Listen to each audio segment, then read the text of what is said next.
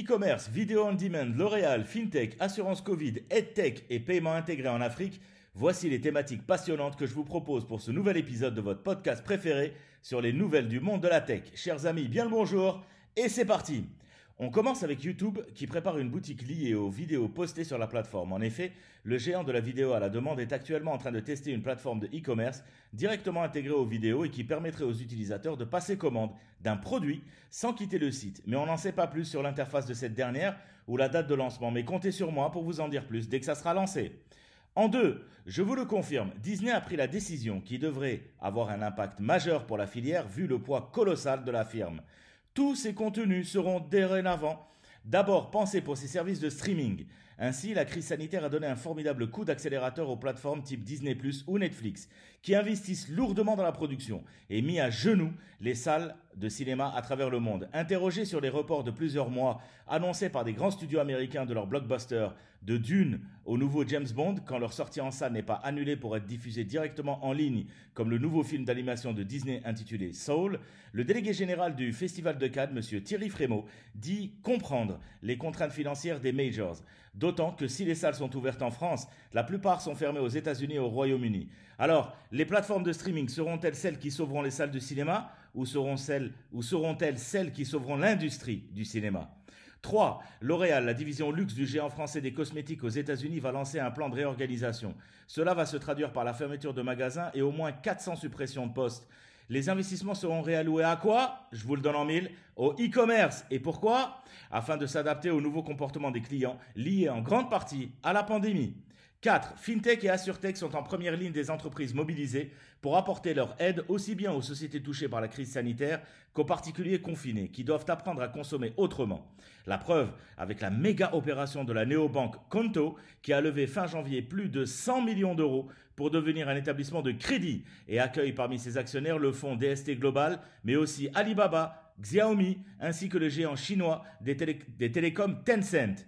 5 en pleine pandémie, en pleine pandémie mondiale. Un nouveau joueur tente de faire sa place sur le marché de l'assurance voyage canadien.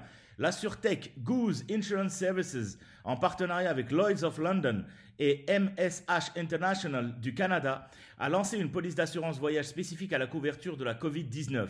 L'assurance en question est décrite comme étant annuelle et multivoyage. Elle offre de surcroît une protection allant jusqu'à 500 000 dollars pour les traitements médicaux d'urgence liés à la maladie, advenant qu'elle soit contractée lors d'un voyage, où que ça soit. En Algérie, je vous réserve une surprise pour très bientôt. En sixième position, la startup EdTech dénommée PowerZ entend remplacer le célèbre cahier de vacances des élèves par des jeux du même gabarit que Fortnite, mais résolument orienté éducation. Concrètement, la startup développe une plateforme en ligne sur laquelle l'enfant pourra accéder à un monde de savoirs divers et hétérogènes, mathématiques, poésie, langage des signes, codage, etc., dans un univers virtuel qui adoptera les dernières techniques des jeux vidéo. Avec l'intelligence artificielle, le jeu s'adaptera aussi au progrès des élèves. L'objectif n'est pas de laisser l'enfant rivé sur un écran, mais de connecter les deux mondes. Le lien humain est indispensable avec l'écran, on veut le faire sortir de cet environnement et pourquoi pas lui faire construire une montgolfière par exemple, illustre Emmanuel Frund, le fondateur de PowerZ qui a levé pour cela 3 millions d'euros en amorçage auprès du Fonds européen spécialisé dans la EdTech et du capital, le groupe d'édition Achète Livres et de business angels connus comme lesquels, euh, par exemple, Pierre Kosciusko-Morizet, fondateur de Price Minister, Michael, Michael Benabou, euh, cofondateur de VPXVentePrivé.com et Octave Klaba, le fameux connu fondateur d'OVH Cloud. Et pour terminer, au Nigeria, en Afrique, la fintech InterSwitch reste le plus grand intermédiaire entre les institutions bancaires, financières et leurs clients Positionnée sur le paiement intégré et le commerce numérique, la société se spécialise aussi dans la formation et le conseil.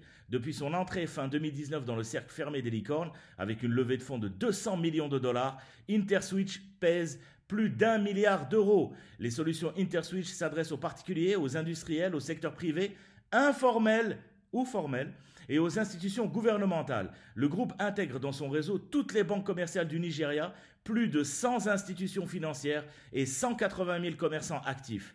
Depuis mars 2019, InterSwitch interagit avec six systèmes de paiement internationaux et s'est implanté dans d'autres pays du continent, dont le Kenya et l'Ouganda. Bravo l'Afrique, bravo le Nigeria, bravo InterSwitch. Ce petit point de presse de l'actualité numérique est désormais terminé et on se donne rendez-vous la semaine prochaine, le même jour et pas à la même heure. Prenez soin de vous. Merci.